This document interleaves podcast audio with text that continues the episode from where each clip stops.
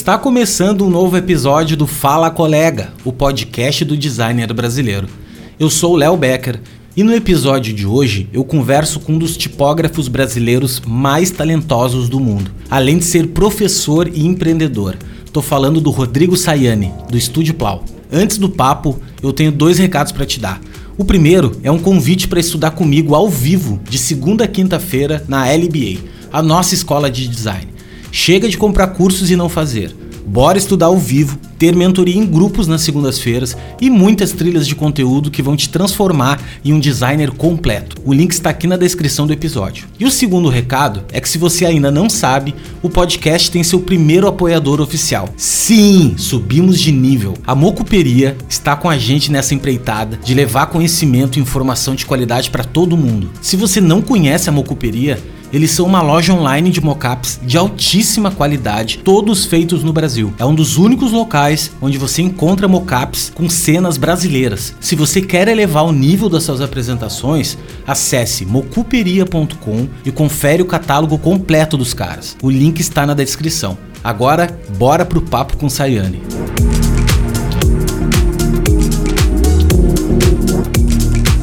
Rodrigo, muito obrigado, velho, por ter aceito participar do nosso querido podcast. Uh, você é um cara que eu admiro demais, teu trabalho, todo o teu estúdio também, né? Todo, todo a, o caminho que tu vem trilhando há muitos anos no design. E a gente estava falando agora nos bastidores que, que, o, que a tipografia, né, cara, é, é um elemento fundamental, né? Enfim, ele é, ele é, ele é das principais coisas que o design gráfico, principalmente Uh, tem, né? A borda e tudo mais, é a principal coisa. E tipografia é uma arte, né, cara? É, é, eu digo assim que tipografia, tu criar uma tipografia é algo muito complexo, é muito. Apesar de parecer simples, não é simples, enfim. Eu acho que a gente tem muito papo para bater, assim. Uh, eu queria, eu não quero me prolongar, porque sempre eu falo muito aqui, fica três minutos eu falando, eu não quero. Quero extrair o máximo de ti possível assim. Mas como funciona o podcast? Normalmente a gente quer saber quem era o Rodrigo criança, quem era, era o desenhista, se era o cara que falava pra caramba e tinha que tirar de perto, se era o cara introspectivo e, meu, largava o cara e o cara ficava o dia inteiro desenhando, ou não, nada a ver, às vezes o cara queria fazer química, tem muita gente que passou aqui, o cara ia, queria fazer química e quando vê virou designer, enfim. Mas, mano, eu queria agradecer de coração teu, tua paciência e teu tempo para dividir com a gente, né? Também a galera que tá escutando aqui é, é, é, muito, muito teu fã também, tenho certeza disso, e quem não te conhece vai começar a te conhecer agora. E eu queria que tu contasse um pouquinho da tua história, como é que, como é que tu iniciou nessa história, assim, lá atrás e até tu chegar até aqui. E o Boa. microfone tá contigo, irmão. Maravilha. Léo, brigadão. É, acompanho o teu trabalho há algum tempo, principalmente depois que você conversou com o Kaká, que trabalha comigo, grande fera. Um beijo para ele aí. É, pessoal, obrigado aí por estar tá ouvindo.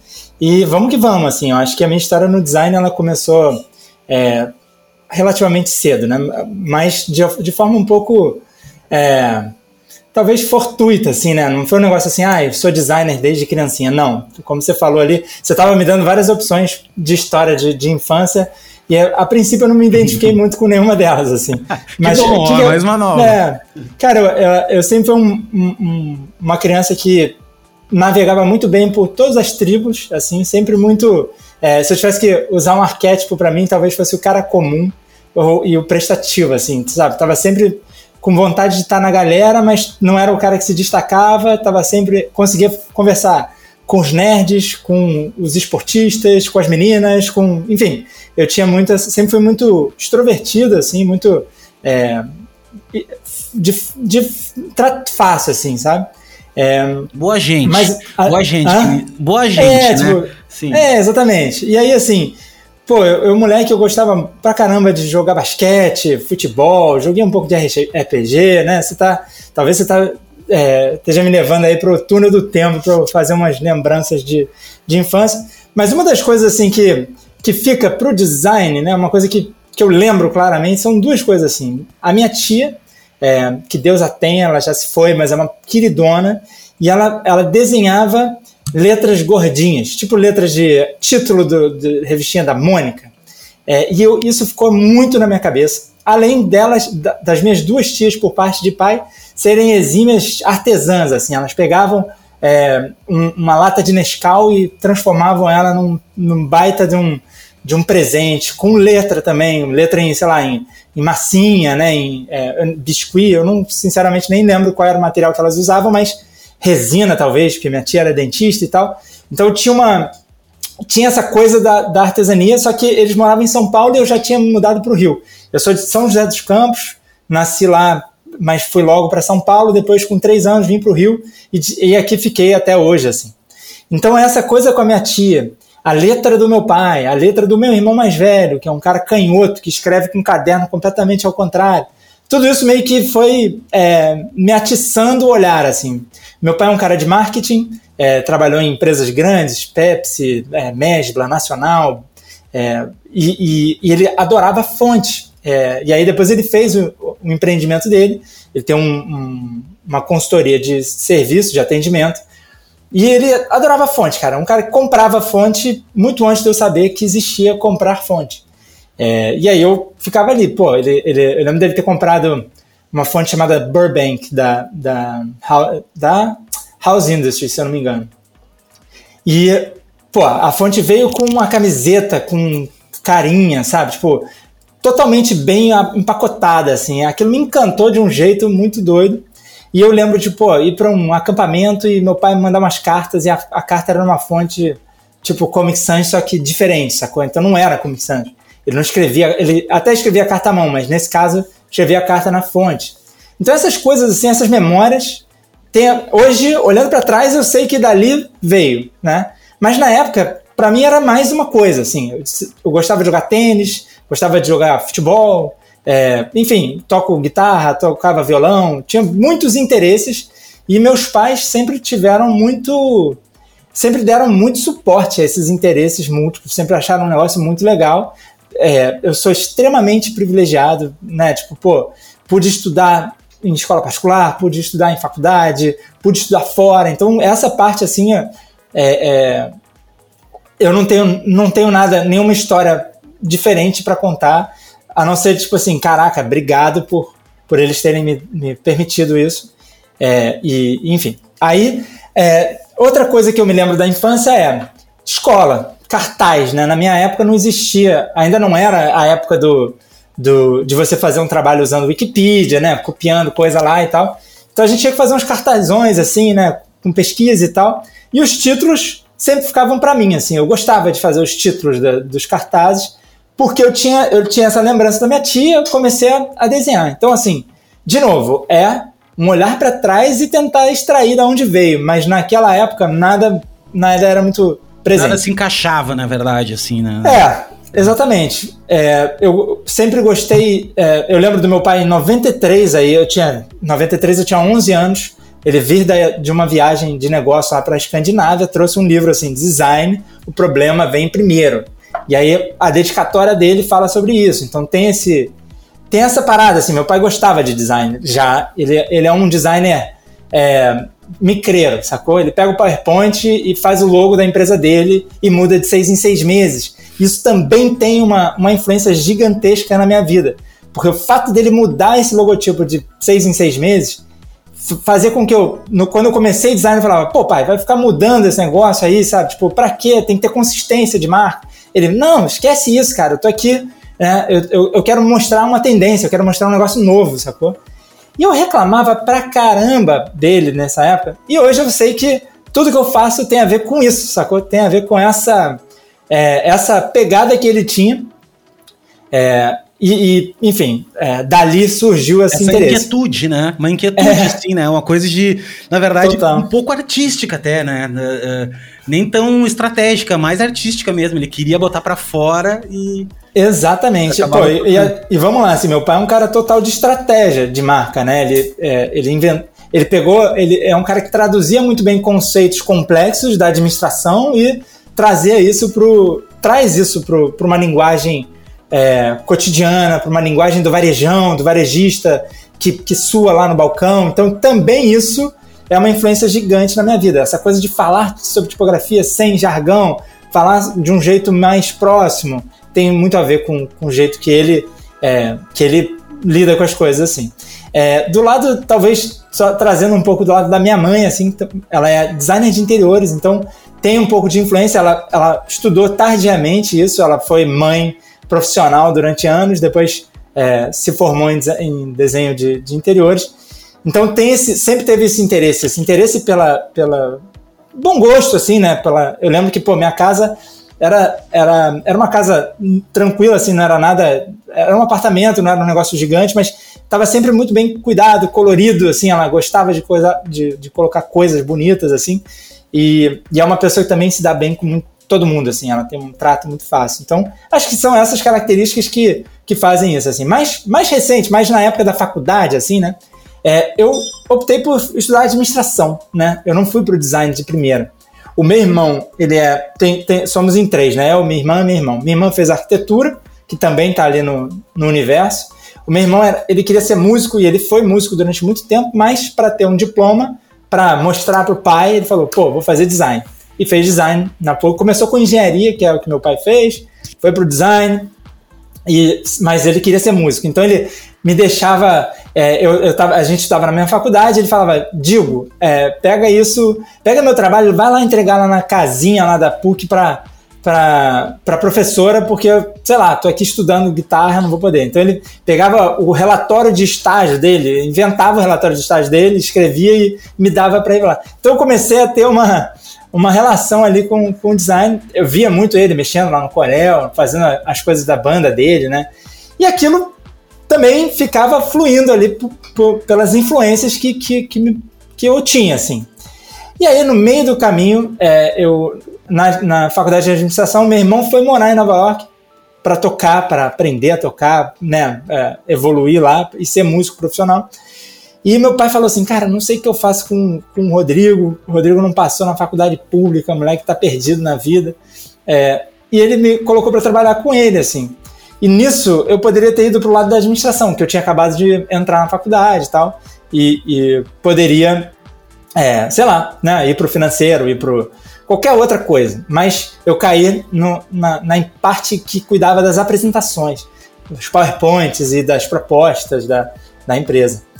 E aí, cara, ali foi, foi onde eu aprendi que design era uma parada que mudava o jogo, assim, né? Que é, tinha um cara que é o, o, Bruno Schneider, tinha o Bruno Carneiro, que era uma fera hoje, tem um estúdio de design de informação é, instrucional, né? É, e o Bruno Schneider, que era um cara que estudava na ESG, os dois moleques, assim, né, de faculdade ainda, mas. E eu, mais moleque ainda, tipo, acabado de entrar ali. E a gente. Eu lembro assim, pô, computador com um PCzão com, com um gabinete aberto, ventilador ligado para o computador rolar assim. E a gente lá aprendendo Flash na época, né? É, e aí quando eu aprendi, quando eu olhei o Flash, falei, cara, que irado, bicho, dá pra fazer uma animação, dá pra brincar, dá pra... E eu pirei nessa parada, peguei um livro, tipo, aprenda Flash em 24 Macromedia horas. Flash. E já falou do Flash várias vezes aqui. Todo é. mundo, quando eu converso com a galera mais antiga, todo é. mundo começou no Flash. Cara, Flash foi um divisor de, de, águas, assim, na vida de todo pra mundo. Caramba. Porque era um, um software muito voltado para design, né?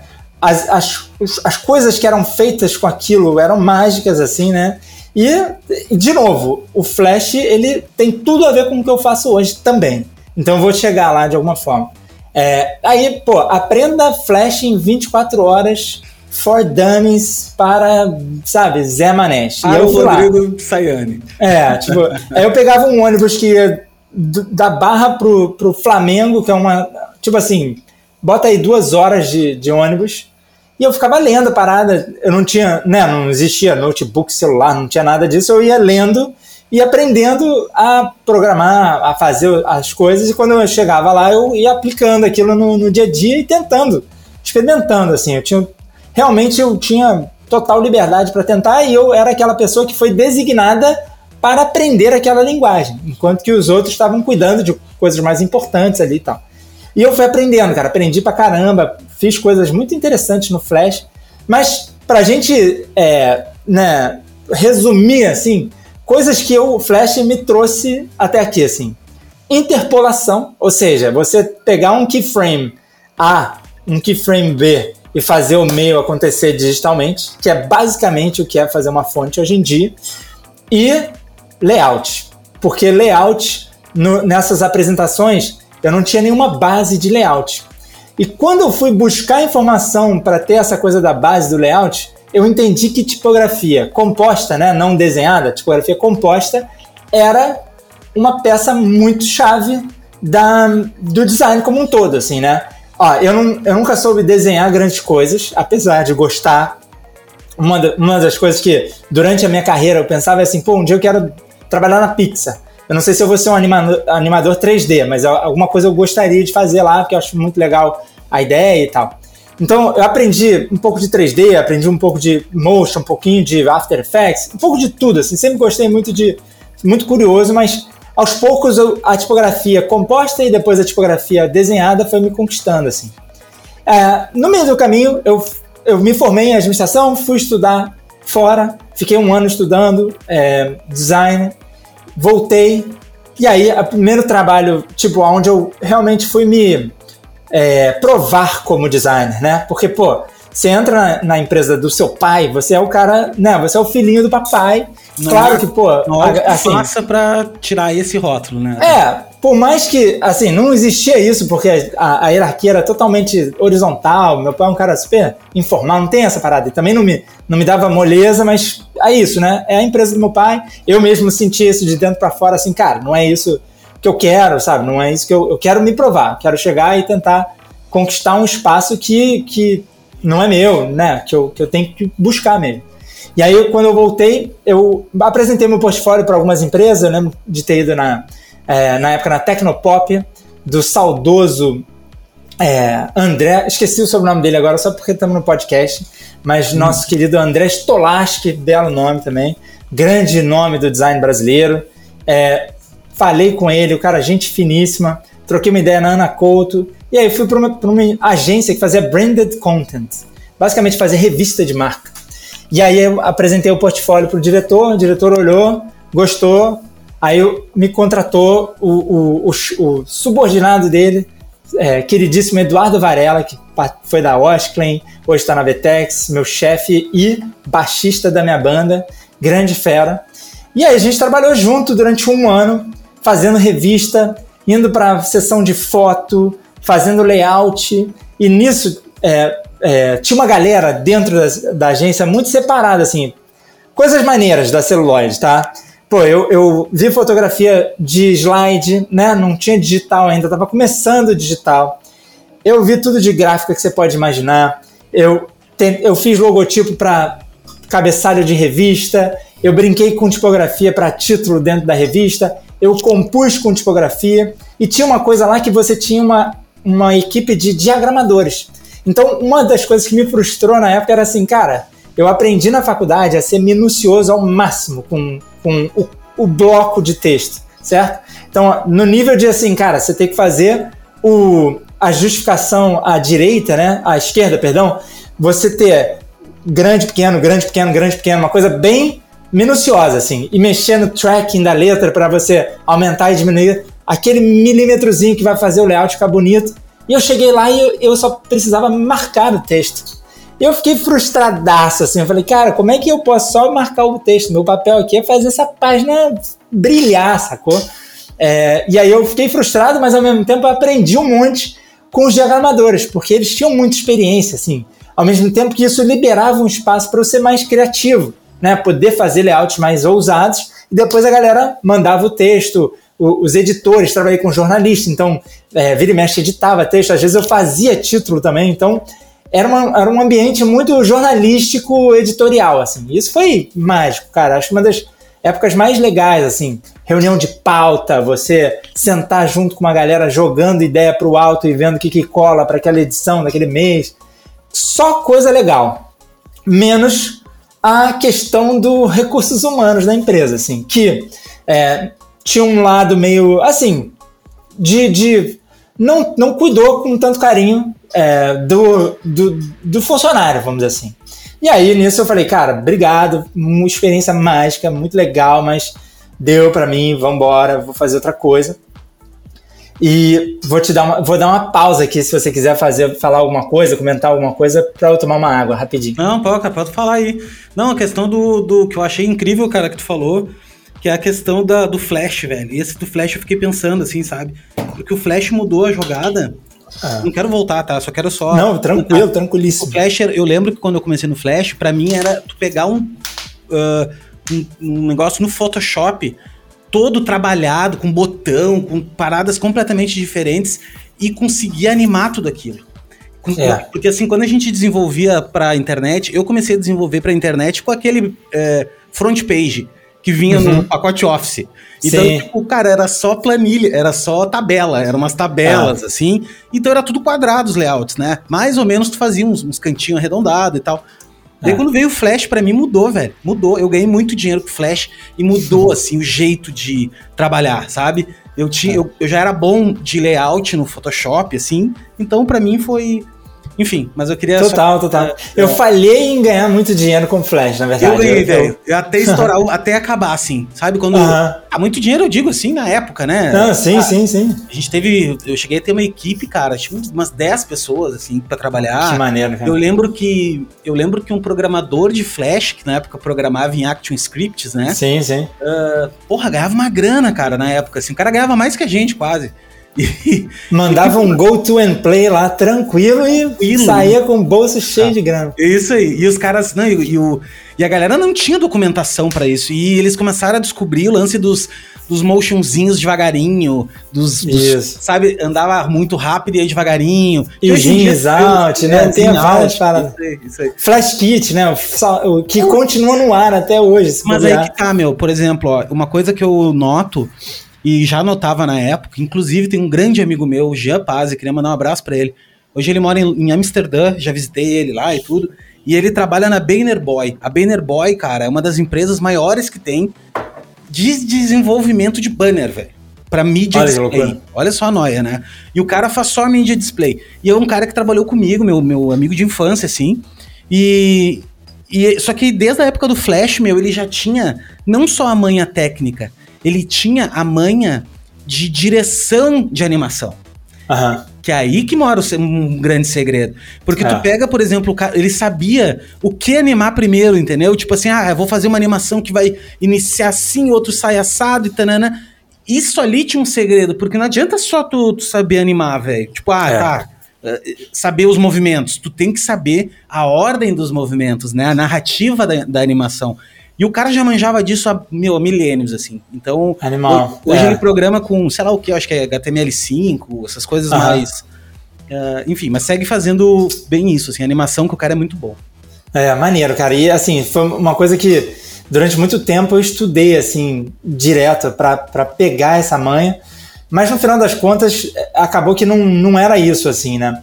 E, e aí, na saída da celulose, aonde eu já tinha experimentado algumas coisas, tipo criar logo, criar. Só que as revistas, né? O digital estava vindo com muita força, começou a ter uma equipe de digital dentro da celuloide, e depois o digital tomou força e meio que acabou com essa história de ter um, um, revista, né? Começou a, a minguar esse tipo de trabalho. Então não foi natural para mim sair da celuloide e continuar fazendo o que eu estava fazendo.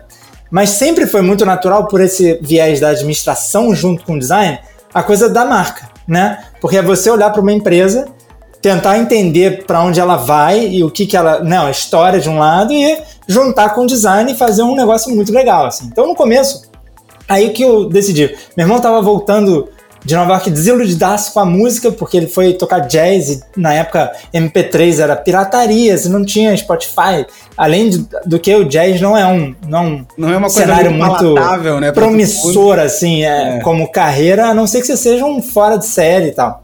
É, eles fez coisas muito legais, tocou no Montreux Jazz Festival. A, história do meu irmão dá um podcast só, por si só, assim, que é bacana. Mas aí a gente falou, pô, vamos fazer um estúdio gente, né? Vamos, vamos nós aqui, vendo o que que dá. Eu vou botar meu diploma de design para jogo e é, vamos vendo o que que dá, assim. Então a gente começou atendendo coisas que respingavam, assim, ah, cliente que estava lá na, na, empresa do meu pai, ponto de referência, e, e de repente fazia coisa, a gente fazia coisa para ele começou fazendo de tudo, muito, muitas coisas em Flash, assim, tipo, é, é, introdução de uma convenção para, sei lá, um Novartis, um negócio de vendas, assim. Aí começa a fazer umas coisas assim. E a gente falou, pô, legal. E durante sete anos foi isso. a gente experimentando com vários formatos, começando a, a, criar uma reputação, brincando um pouco com isso. E no tempo livre, porque era uma coisa que era mais, eu ia desenhando letra.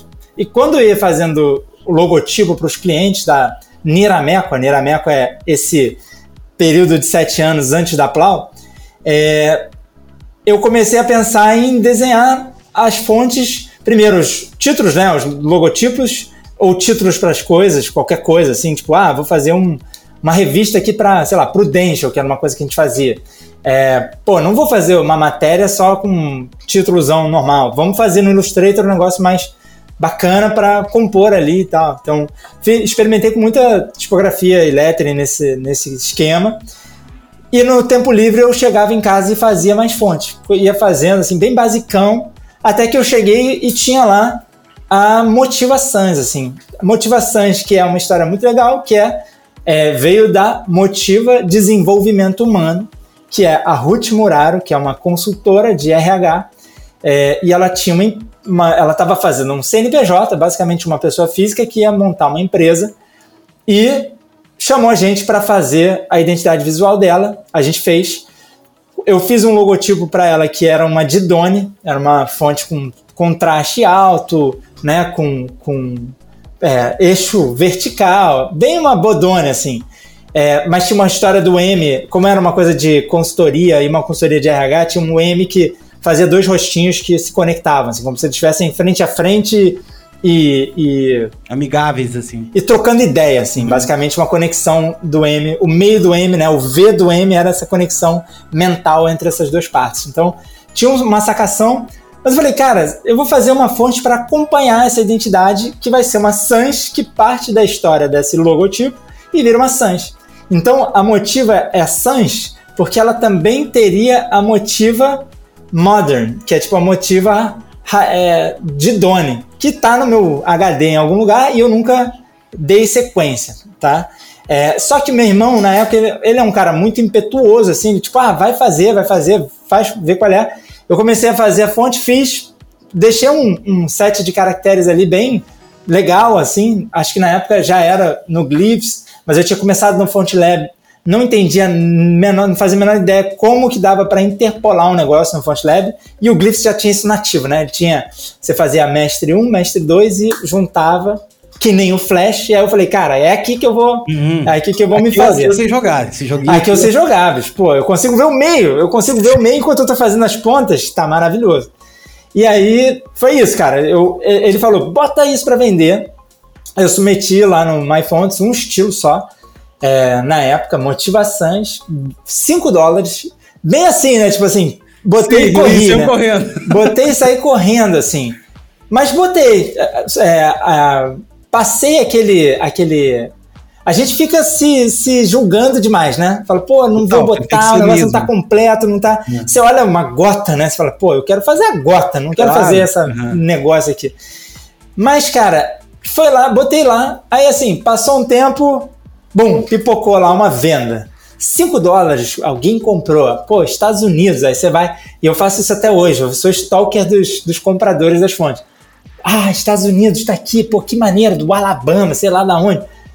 Aquilo mudou minha cabeça totalmente. Assim, minha cabeça foi para o outro lado. Eu falei, cara, é isso, sacou? Se alguém está comprando isso, se eu melhorar, alguém vai comprar o que está melhor. E eu vou poder cobrar um pouco mais caro e eu vou continuar fazendo isso que eu gosto. Eu faço naturalmente, eu gosto muito, faço no meu tempo livre. Tipo, é, era, eu, eu substituí fazer fonte por. É, ou melhor, substituí jogar videogame por fazer fonte. Certo? Eu adorava videogame, jogava FIFA, NBA, gostava dos jogos de esporte e tal. Eu troquei. Talvez se eu tivesse continuado nos games, talvez eu fosse hoje um streamer, sei lá. Eu, eu, eu perdi totalmente esse fio da merda. Até outro dia eu nem sabia o que, que era um streamer e quanto dá para você fazer uma carreira disso. No final das contas, eu virei um type designer, que é pegava o tempo que ia jogar videogame e fazia fonte. Por quê? Porque naquela época, para mim, fazer uma fonte era saber que eu teria um produto, algo que deixasse um legado, entre aspas, né? Tipo, ah, pô, essa fonte ela vai sobreviver muito além da minha carreira, vamos dizer assim. É, esse era o pensamento com 26 anos, sei lá. E foi daí, cara. Foi daí que eu comecei Escalável, a... né, mano? Escalável. Exatamente. Também. E essa foi uma dica do meu sogro, é, que ele, ele trabalhava numa empresa de software, assim, de varejo, é, de.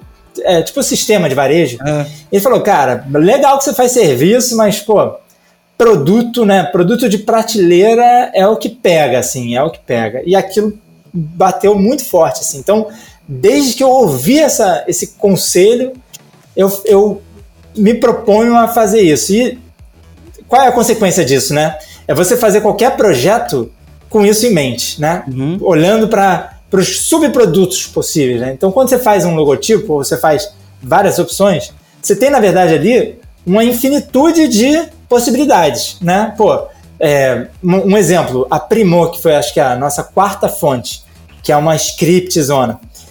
Ela é a um logotipo absolutamente rejeitado, que não chegou nem no cliente, mas que eu gostei, eu gostei do resultado. Era um shopping de Manaus chamado Manaus Via Norte. E aí eu fiz um Via Norte é, com, essa, com essa cara da Primor, conectadinha, vertical e tal. Eu falei, pô, daqui tem coisa. E, to, e praticamente todas as outras fontes que eu fiz vieram disso. Manteiga veio disso, a Salseiro veio disso. Né? A Motiva é naturalmente isso, a Plau é isso uh, que deu o nome para o estúdio, né? A Guanabara Sans foi outra coisa, foi um desafio de um amigo de fazer uma fonte de sinalização para o rio. Mas enfim, a, a história para encurtar toda veio daí, assim, essa, esse desejo de fazer um produto, ao mesmo tempo uma, uma piração de você ficar lá resolvendo curva e tipo frustrado porque aquele vetor não estava do jeito que você queria. Isso tem também muito a ver com ilustração, né? Eu falo direto para a galera que eu aprendi a vetorizar fazendo cutout. Aliás, o, o seu topo é um ótimo exercício para cutout, a sua barba já não tanto, né? É, se você tiver de lado, já sabemos que o cutout vai ser um pouco mais difícil. Mas assim, eu, eu, eu ficava frustradão porque o Bruno Carneiro, lá na ponta de referência, lá na primeira experiência, ele, ele cortava as fotos com borracha. Falava, cara, bicho, pô, se eu, se eu der um andu aqui, esse negócio travar, eu perdi totalmente o trabalho.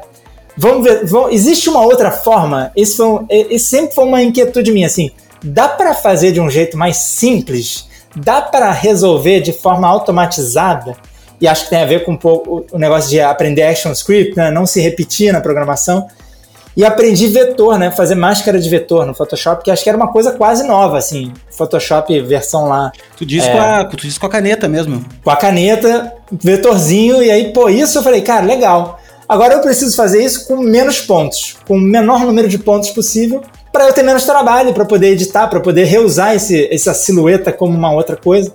E foi nessa que eu aprendi essa, essa, esse métier, vamos dizer assim, né? Tu sabe assim, mano, que quando tu já viu falar sobre renda de Bilbo, renda de Bilbo é aquela renda que. É, que tipo um cavalete que as mulheres ficam uhum. fazendo aquilo. Cara, toda vez que eu tô recortando uma fotografia, e eu sou doente também, eu sou um cara que eu não consigo. Apesar do Remove BG, que é um puta de um algoritmo hoje em dia. Melhorou bem, né? Desde Porra, melhor que Photoshop, assim. Mas eu vou na caneta. Eu não tenho jeito eu vou na caneta. Barba, cabelo, eu uhum. corto grandão, depois eu vou ali nos canais, dou um jeito e tudo mais. É. Mas para mim, a melhor coisa que tem é caneta. Depois eu meto o blurzinho, sabe? E vou trabalhando nela. Mas sabe, toda vez quando eu tô. Eu adoro fazer recorte de imagem. Para mim, tu quer um trabalho. Terapêutico, assim, né? Caramba, tu quer um trabalho prazeroso para mim. É me sentar assim, ah, Léo, tu tem que recortar. Eu gosto de fazer colagem e tal. Uh, recortar foto. Cara, adoro. Ah. E eu me lembro muito da renda de Bilbo, cara, porque é é uma renda, cara. Tu fica ali, tac, tac, tac, tac. E tem gente, cara, tem amigos conhecidos às vezes que, que vem aqui em casa e tal, né? E, e eu tô trabalhando e tal. O cara vem, ah, vem tomar uma cerveja, fica comigo ali, eu tô fazendo um negócio. O cara diz, velho, como é que tu faz isso, cara? Que paciência que tu tem. E eu não sou um cara paciente, cara. Eu sou um cara super impaciente. Super, assim. Eu, eu quero tudo para ontem, sou agitado, mas. Uh, essa parte para mim me acalma, sabe? Eu me sento ah. e puta, é do caralho, meu, fico ali fazendo, fazendo, fazendo. Tá, mas deixa eu te perguntar um lance. Daí tu Tá, mas daí tu, como é que chegou na Plau? A Plau foi uma evolução dessas, dessas tipografias, que, com esse teu trabalho de, de, né, de experiências. E quando é que tu resolveu dizer, tá, meu, olha só, agora dá para vender tipografia? Como é que tu, uhum. tu chegou a estudar? Chegou a estudar isso ou foi uma coisa que tu foi evoluindo, evoluindo, meio autodidata, assim, porque porque é, é uma parada complexa, meu. Tipo, tipografia não é uma parada matemática que tu olha assim, não, não, olha aqui. Não, velho, tem ajuste ótico pra caramba, meu. Tem coisa que tu não é. acredita. Como é que. Como é que foi, assim, esse processo? Até tu chegar que tu disse assim, não, mano, eu tô maduro. Uhum. Ou até hoje tu acha que não tá maduro? Não, tô maduro, não, é. é corajoso mesmo. É, não, então, acho que é, esses processinhos dentro da Nirameco, onde eu desenhava os logotipos, se, é, o, o, tipo, a, a sementinha disso, cara, foi assim: em 2003 eu fiz meu portfólio pessoal para buscar trabalho, né? Buscar freelancer e tal. E eu fiz, na época, no Flash, o layout no Flash. E eu lembro de ter desenhado Rodrigo Sayane com formas geométricas no, no Flash. E eu acho que tem essa imagem em algum lugar, se não, a gente bota o link lá para essa imagem depois, porque é engraçado. E ao mesmo tempo é muito legal, porque assim, era um, tava horroroso. Mas assim, eu na época, o orgulho que eu senti, e esse é um problema que eu tenho, mas que é um, é um problema muito do bom, que assim, eu tenho um grave é, um desvio de ótica da minha pessoa. Eu sempre acho que eu sou muito melhor do que eu sou Uma na verdade. da realidade. De, né? exatamente. Eu acho é. que eu vou mandar muito bem no que eu fizer. Eu acabei de sair de um jogo aqui de, de tênis, eu falei, pô, vou, vou ganhar esse jogo, cara. Eu apanhei igual o boi ladrão e saio assim, felizão, sacou? Eu assim, pô, joguei legal. É, então eu tenho essa, essa autoestima muito bem trabalhada, assim. Se eu não tivesse, talvez eu me travasse e não fizesse nada. Como eu tinha, eu ia pra frente, assim. Eu lembro, cara, tinha assim, eu e meu irmão, a gente fez um logotipo, um negócio de computador, e, pô, o logotipo dele ficou iradíssimo. Só que eu desenhei a minha fonte pra parada, eu desenhei o logo. E eu, e eu puxei é, burramente eu puxei a minha opção para ser a, a, escolhida, sacou? E não era bom, sacou? Era, tava tosco, entendeu? Mas passou de alguma forma. Então, eu acho que é, esses aprendizados, né? E quando depois eu olhava para trás e via, pelo menos eu reconhecia que tava tudo horrível e falava, putz, vamos lá, vamos melhorar um pouco e tal. E aí, na, na depois, no final da, da Nirameco, assim, meu irmão já estava se tornando um programador. Ele, no meio do processo, a gente tinha que contratar programadores e, cara, eles davam um bolo. Do mesmo jeito que é difícil contratar programador hoje, já era naquela época. E ele aprendeu. Ele também. Ele, se, se, se, tem um cara que é autodidata na minha família, é o meu irmão. Eu sou um, um, um segundo, terceiro colocado ali é, ele aprende qualquer coisa com uma facilidade gigante, aprendeu a programar, leu, já tinha uma história natural disso também e foi. É, a gente chegou a fazer projeto com programação e tal. E no final das contas a gente cresceu, é, grew apart, né, como diriam os americanos. É, tipo, a gente cresceu e se separou naturalmente nas vocações. assim. Eu levei essa vocação da Nirameco para fazer marca e acrescentei a ela a tipografia ele fez um estúdio que tem o nome mais lindo do mundo de programação, que é Poema. É, e aí depois ele foi fazer outras coisas. Hoje ele trabalha com, como tipo CTO e programador em outras empresas. Tá milionário. Trabalha... Tá todo mundo aqui se fudendo tá, e ele tá milionário é, já. É, exatamente. O programador tá muito bem. Tá naquela Metabase lá, enfim, tá ganhando sim, sim. em moeda eu, forte. Por meu, eu, por muito pouco, velho, eu não virei TI também. Por muito pouco, assim. Porque, pô, não estaria aí cheio de, de problema pagar boleto, né, cara? Mas uhum. TI, velho, TI é que, que nem é. tu falou assim.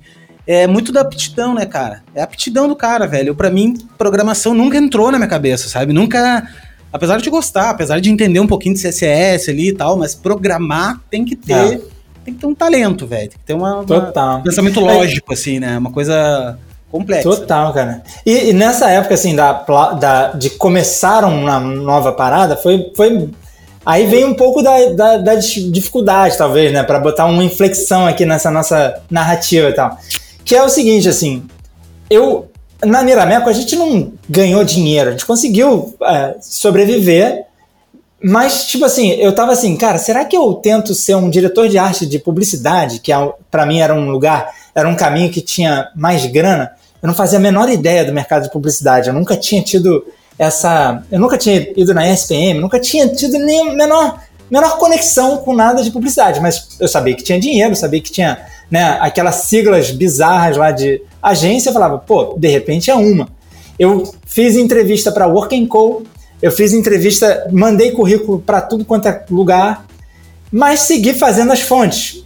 E falei, ah, cara, vamos lá, eu vou continuar aqui. Eu e meu irmão, a gente separou alguns clientes. A galera decidiu ficar com meu irmão, então isso também foi uma, um negócio assim, caraca, pô, o que, que eu tô fazendo de errado, assim?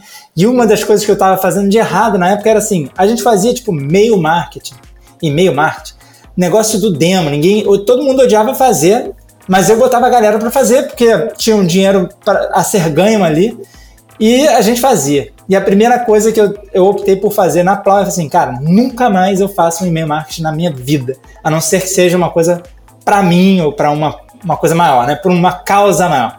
Eu nunca mais vou fazer um e-mail de Dia das Mães e Páscoa pra, porque eu achava que aquilo não era eficiente, sacou? Não tinha.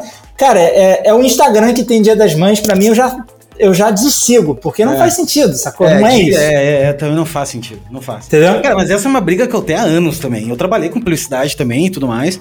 E hoje eu tenho as minhas coisas, assim, eu, eu prometo para mim, mano, eu não vou fazer cartão é. de ano novo, velho. Não vou fazer, velho.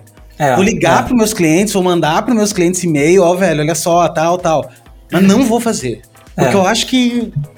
Cara, é mais do mesmo, velho. É uma, é uma mentira aquilo ali, sabe? E tinha uma coisa que, que é engraçado, né? Que nessa da, da, desse embate entre publicidade e design, que eu, hoje em dia eu acho isso uma besteira total, assim. Depois, principalmente depois de ter dado aula na Miami, conhecido diretores de arte, de, diretoras de arte incríveis e, e aprendido muito com o processo de publicidade pelo lado de lá. É, eu lembro que eu, eu falava assim, cara, eu nunca, eu nunca na minha vida vou desenhar um wobbler. Wobbler era uma palavra que, assim, cara, uhum. desenha um wobbler ali para mim aquilo era um negócio totalmente alienígena e, e, varejista ao extremo. Eu não sei, eu tinha preconceito com o tal do Wobbler e eu, eu me prometi que nunca faria aquilo no sentido de tentar pegar coisas que eu me interessasse mais, assim, sei lá, gostasse de outras paradas. Enfim, aí nessa história da, da, da Nirameco para Plau, eu, eu fiz isso, né? Eu falei, pô, eu vou empacotar a minha história um pouco de forma mais simples. Eu não vou ficar oferecendo tudo para todo mundo, vou oferecer branding, que era uma palavra que todo mundo iria entender, por mais preconceito que existisse e por menos estrategista que eu fosse naquele momento, é, e type. E, e, isso vai se misturar de alguma forma em algum momento. E o, o, o aí eu contratei o Campoy, o Lucas Campoy, que hoje é um cara de UI, UX, feraça, e o Eduardo Matos, que tinha ido com meu irmão para Poema, falou: não, não, não, não, vou com você, vamos continuar aqui fazendo. E hoje ele, ele fez com a gente o trabalho do Rio Carnaval, ele trabalha na, em Amsterdã também. Foi para o UI UX depois, mas é um designer de mão cheia. Aí a gente começou junto ali é, fazendo isso, cara. E eu falava assim, Campoy, você vai ver, o Champs, que é como eu chamo ele, Champs, um dia a Plau vai ser 70% tipografia e 30% branding. Um dia vai ser 50-50 na época, porque não, não, não era nem hum. perto disso, era 90-10. Né? As fontes já vendiam, já tinha uma, alguma receita, o dólar não era tão forte quanto é hoje, então não era uma receita que mudava a minha vida, mas ela, ela sabe, sabe quando você tem um negócio assim, não deu trabalho nenhum para fazer, é, aliás, deu muito trabalho para fazer, mas está lá é, dando os dividendos que tem que dar e me dando espaço para fazer mais coisa. E assim foi, assim, a gente começou num escritório é, pequenininho, assim, mosquito pra caramba aqui uh, no Rio, hum, tipo, nós três, computadorzinho e tal. Depois a gente, na época da Copa, os aluguéis foram bizarramente pro alto.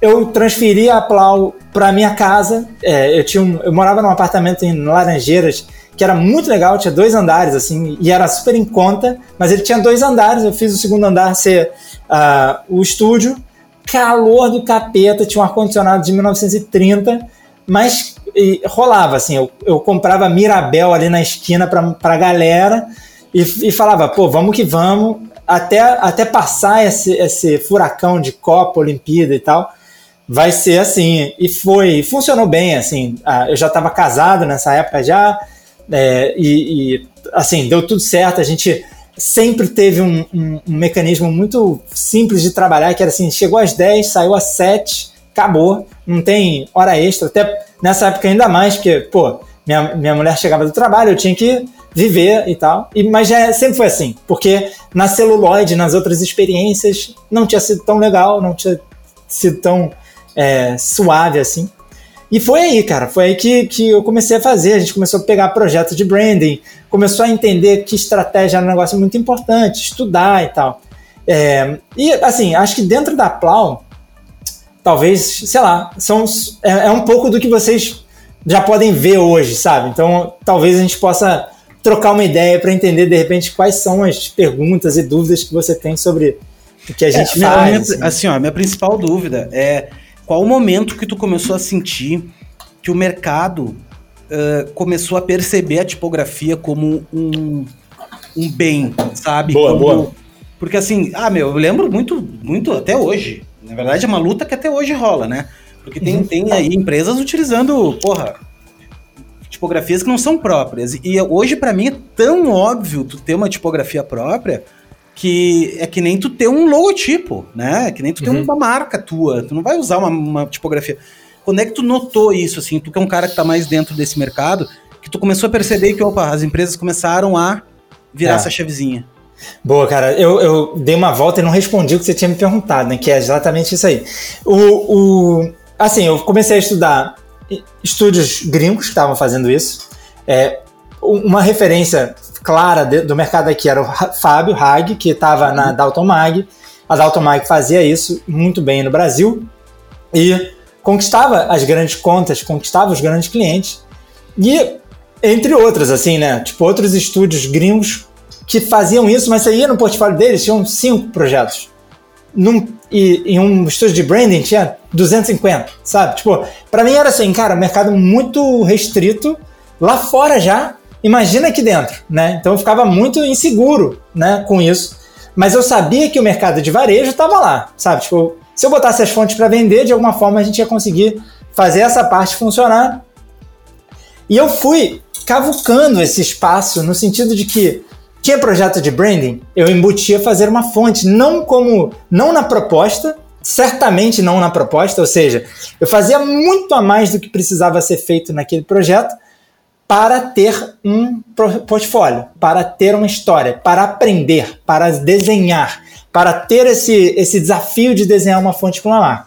Começou com vários outros projetos, mas a Mocato é um projeto de café que foi referência, assim, é, a gente levou um TDC com esse projeto. As fontes de varejo, elas levaram alguns prêmios no Brasil Design, é, não no Brasil Design Awards, no ADG. E isso também foi, de alguma forma, um chamariz para que, pela primeira vez, uma empresa chamasse a gente para fazer uma fonte. Por acaso, e assim, de forma absolutamente sortuda, mas ao mesmo tempo é aquela coisa. Só tem muita sorte quem treina e quem bota a cara tapa todo dia.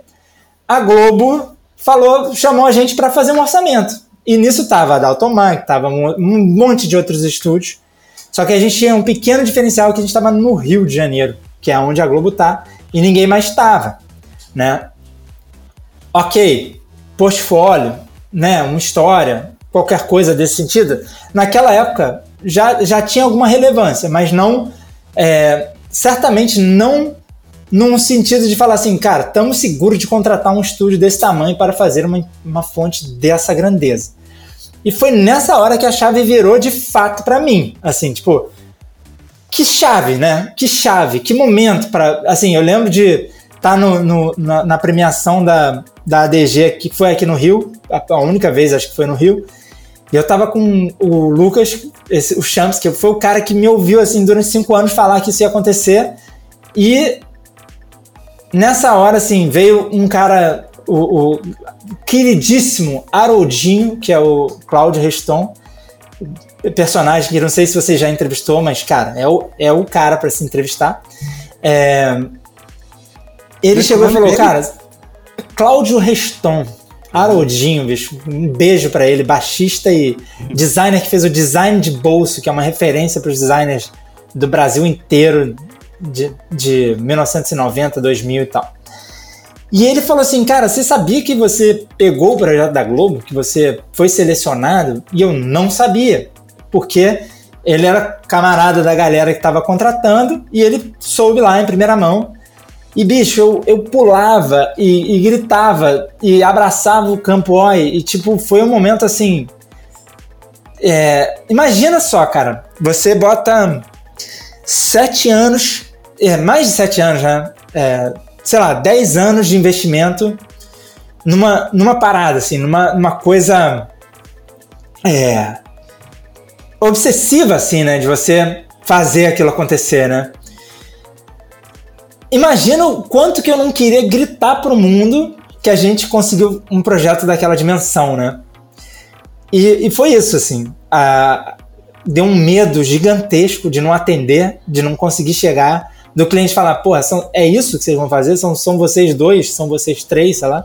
Na época acho que a gente tinha quatro pessoas no estúdio. É isso? É isso que. Esse é o teu estúdio? Tipo, era uma salinha de 15 metros quadrados, já no lugar meio que um síndrome do impostor rolou assim, né? Rolou Absoluto. Uma, uma... Pô, durante toda a minha vida, principalmente por essa história de eu ter vindo do design da administração, né? Isso aconteceu é, em um workshop que eu participei. Eu lembro de um primeiro workshop que eu participei. Eu levantei o dedo, ó, oh, sou o Rodrigo, faço administração, e tipo assim, tipo, todo mundo assim. Quem é esse cara, sacou? É. É, e, e ao mesmo tempo foi uma, uma mola, assim, né? Fala, pô, vamos, vamos fazer um negócio aqui, vamos, vamos, vamos jogar o jogo, sabe? Vamos botar o jogo. Na hora de jogar, a gente, a gente bota a bola no chão e vamos ver o que, que acontece. E esse projeto, você viu aí que até me emocionei, porque assim, realmente foi assim, cara, eu liguei pro meu pai, liguei pra minha mãe, liguei pra minha mulher, liguei pra. Falei, ó, vai dar certo, vai rolar, sacou? Vou conseguir viver dessa parada, né? E, e isso, nesse ano, esse projeto mudou tudo financeiramente, é, em termos de projeção. A gente foi muito consciente de usar esse negócio para tipo expandir o negócio, né? Tipo, vamos fazer, vamos. Como é que faz? Eu fiz todas as todos os tipos de besteira e erro que você pode imaginar nesse projeto. Imagina você poder experimentar e melhorar como tá designer mil vezes. É, foi o que aconteceu. Eu desenhei uma, uma fonte que tinha é, 30 estilos eu desenhei sete letras A diferentes. No negócio só precisava de quatro. E desenhei porque eu queria minuciosamente acertar cada peso. É, burramente também, porque eu desenhei tudo mais leve e muito mais pesado do que precisava. E eu não me liguei que no meio precisava ter uma. Sabe, você precisava de uma regular que fizesse uma interpolação mais suave. Então, assim, o que eu aprendi nesse projeto não tá no gibi. Eu, Tudo eu cancha, que... né, cara? Tudo coisas que tu, no, no, no, próximo, no projeto posterior que veio grande, tu já, já sabia, é. né? E mas é aí... é isso só acontece quando tu faz, cara. Isso que é aquela coisa, as pessoas dizem, ah, pois é, mas eu não podia ter feito diferente. Não podia ter feito diferente. É, era para ter feito assim, porque é isso aí que te Total. mostrou. O problema tá, tá no tu errar e não corrigir pro próximo. Acho que é aí que Exato. uma hora burrice, né? Exatamente, cara. E assim, foi uma puta escola. Dali eu, a gente fez um vídeo. Eu falei, pô, é a Globo, né? Vai, vai divulgar com a gente esse negócio loucamente. E eu lembro que a gente estava fazendo a fonte às cegas, porque estavam fazendo um projeto de branding que eles não podiam compartilhar com a gente porque era tudo muito sigiloso, até pra gente. Então a gente fez a fonte ouvindo o briefing e não vendo referência e tal. É, e a gente falou, vamos fazer um vídeo para mostrar essa história, assim. E aí quando ele chegou na Globo, falou, pô, legal, faz aí. Tipo, faz vocês. Aí eu falei, tá, mas pô, nem câmera eu tenho, não sei como, nem, como é que faz uma edição de vídeo. E a gente foi, a gente fez. Aí o vídeo tá lá, assim, deu muito certo. O vídeo foi. É, é, do jeito que saiu, saiu lindo. A gente fez uma animação. A animação que tem no começo do vídeo fui eu que fiz apesar de ter um monte de coisa de, de outras pessoas que fizeram. Kaká editou o vídeo, Kaká é um moleque muito multidisciplinar, pegou, editou o vídeo, é, roteirizou junto comigo, ele, ele botou para, a parada para rolar. Assim. O Campoy também, óbvio, é, apareceu na filmagem, fez, foi nas reuniões. É, e, e, cara, esse vídeo chamou a atenção do Rony, da reserva, chamou a gente para fazer reserva chamou da reserva, a gente fez a mesma coisa, um vídeo. E aí, aí começou a rolar, assim. E eu lembro de ter feito uma lista que tá, existe até hoje, essa lista de clientes dos sonhos. Para assim, eu vou falar com todo mundo que eu puder sobre essa parada para que eles, pelo menos, saibam que eu existo e que isso é uma opção para eles. Então, um mercado que era restrito, eu falei, depois que eu fiz a Globo, eu falei, ok, acabou o mercado para mim, eu vou continuar fazendo branding e qualquer outra coisa. Mas eu botei no papel o sonho que eu tinha, que era fazer para marcas, né? Bati na trave de marcas que eu adoraria ter feito, né? É, é, outras chegou lá, fiz projetos menores e, e assim, eu lembro que de 2018, que foi a reserva, para 2019, zero proposta, zero propostas fechadas. Eu falei, cara, o que está acontecendo? Né? E aí você vai ajustando, você fala assim, pô, o preço deve tá alto, ou, ou, ou o jeito de apresentar não tá legal, não estou conseguindo convencer. Na hora que chegou dezembro, eu falei, pô, eu vou ter que achar um jeito. Em dezembro, pipocou e-mail de todo mundo falando assim, bora fazer. E aí começou a ter projeto pra caramba de 2019 para 2020, que foi exatamente no momento assim da pandemia. Na pandemia a gente fechou o escritório e começou a, a meio que colher o fruto desse investimento de 2018 para 2019. Então a gente fez muita coisa em 2020, 2021, coisas que talvez a gente não tenha nem conseguido divulgar da maneira que a gente gostaria, assim. Mas é, é, em essência foi isso, assim, sabe? Foi esse esse para esse aperto cu na mão, se eu, se eu puder falar um palavrão ah, aqui. Não, sim, sim, sim. É, para saber se vai rolar o próximo, assim, né? E essa história do, do mercado, para mim, começou a entender que, cara, em algum momento eles vão entender, em algum momento isso vai ser legal. Ah, as agências também, né, começaram a, a encontrar a gente. Então, só que eu acho, eu sempre achei que eu tivesse uma cancha melhor para falar direto com o cliente. E, e, eu acho que, por exemplo, o Hag tem uma entrada magnífica com várias agências de branding, agências de publicidade e tal e optei por fazer um outro caminho para não, né, não colidir demais com um cara que já tem anos de mercado ali. Então, eu conversei é com que... ele aqui. É, não, gente boa Sim. pra caramba, a gente troca ideia também. Não, enfim, ele falou também super bem de vocês, até que é, tro vocês trocam trabalhos às vezes, quando às vezes tem Sim. muito, ou um é, ajuda o outro. É... Pô, o Fábio passou a bola do Canal Brasil pra gente. Ele não pôde fazer, a gente pegou e, e e foi um golaço, assim, foi, Nossa, agradeço cara, ele pra caramba. muito trabalho. Ah. E, cara, e, e, e como é que surge o processo, velho? Assim, o processo, ele é ele é baseado em, sei lá, tipo, eu quero desenvolver uma tipografia. Eu venho, tu vem com referências. Tu vem do tipo assim, cara, eu quero de repente uma tipografia mais sans, mais parecida com, sei lá, com a Poppins, por exemplo, mais uhum. redondinha. E assim vai se transformando. E porque não é do dia pra noite tu nasceu, tu acorda de manhã e diz, não, cara, vou, vou criar uma tipografia que. É, tem esse processo assim de tipo, o cliente já sabe mais ou menos, ou vocês também.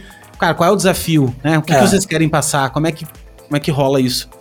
Tem, tem várias, várias abordagens, assim, né? Muitos clientes vêm com uma, um cenário muito claro. Um exemplo clássico é a Globo. A gente fez. Eles falaram: ó, a gente quer uma sans geométrica que tenha é, que carregue o legado da, da Rounded né, e da Global Face para o novo século, que seja mais versátil, que tenha mais estilos. Então, o briefing era esse. A gente fez uma Globo tipo A e uma Globo tipo B para apresentar para eles. Uma que era exatamente o briefing e uma outra que era uma provocação de leve naquele briefing. Então tem isso também, né? De você ouvir o briefing e tentar trazer a, a, as nossas próprias referências, ou o que a gente acredita que pode funcionar e tal. Na Globotipo A era uma coisa mais caligráfica, assim, então ela era sans, mas ela tinha um pouco mais de, é, de, uma, de, de, mão, assim, né? O A hum. mais desenhado, como se fosse um, um, um uma mais gordinhozinha, a barriguinha gordinha, né? Aquela coisinha. Exato, exato. E, e no final das contas, estava óbvio, e, e como está muito óbvio, que aquele era o caminho. Então tem alguma. Na reserva já foi completamente diferente, porque a gente não sabia muito bem como iria traduzir rebeldia, né? Na, de que jeito, assim?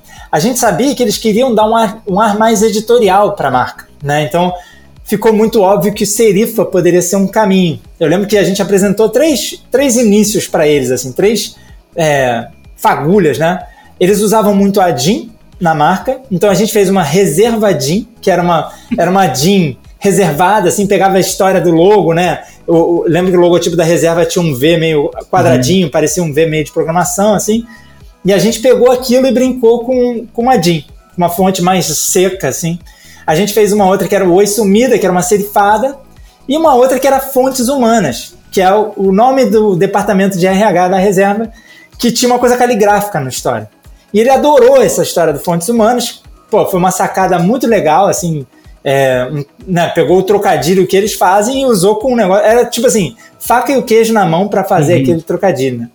E ele falou, cara, legal, adorei fontes humanas, mas eu queria uma serifada também. Vamos fazer uma no mesmo esqueleto? E aí foi o Frankenstein bom ali, né? É, enfim, então essa foi isso. No, no, meio do caminho surgiu um processo totalmente diferente, que foi a reserva display.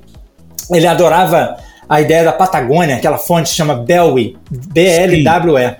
É, e, e, tinha um G maluco, o W tem uma bandeirinha e tal. Aí eu comecei a desenhar uma, uma coisa que tinha uma inspiração nessa, nessa, nesse gênero de tipografias. E saiu a reserva display, ele adorou, virou o logotipo, né? E ela é aquela que quebra um pouco o. o Cara, ela é linda, ela é linda demais, assim, né? Ela é. é uma serifa, né? Ela chega a ser uma serifa. É uma serifada, meio ah. latina, mas que ao mesmo tempo. É. A serifa latina ela tem o, a serifa triangular meio reta, né?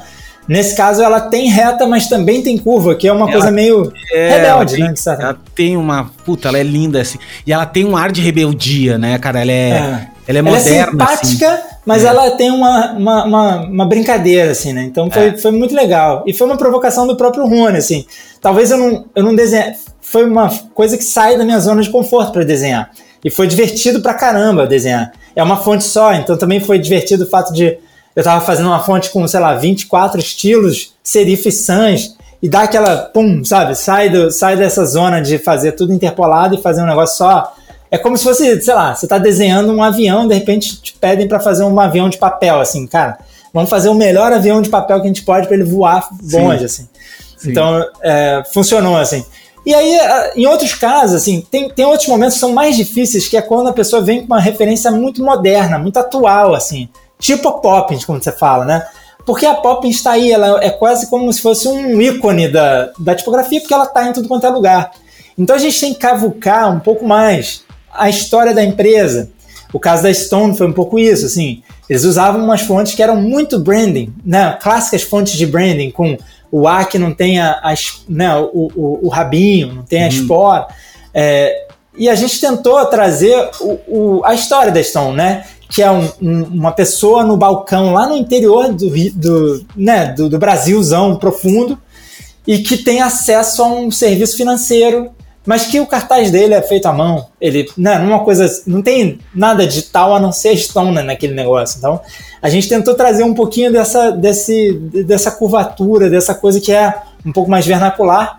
Claro que o, os princípios de legibilidade, de fazer um negócio expressivo também, entram em jogo. Mas é você se aprofundar na história daquele, daquele cliente. Não é só ficar no, poxa, eu queria fazer isso é, porque isso é legal, né?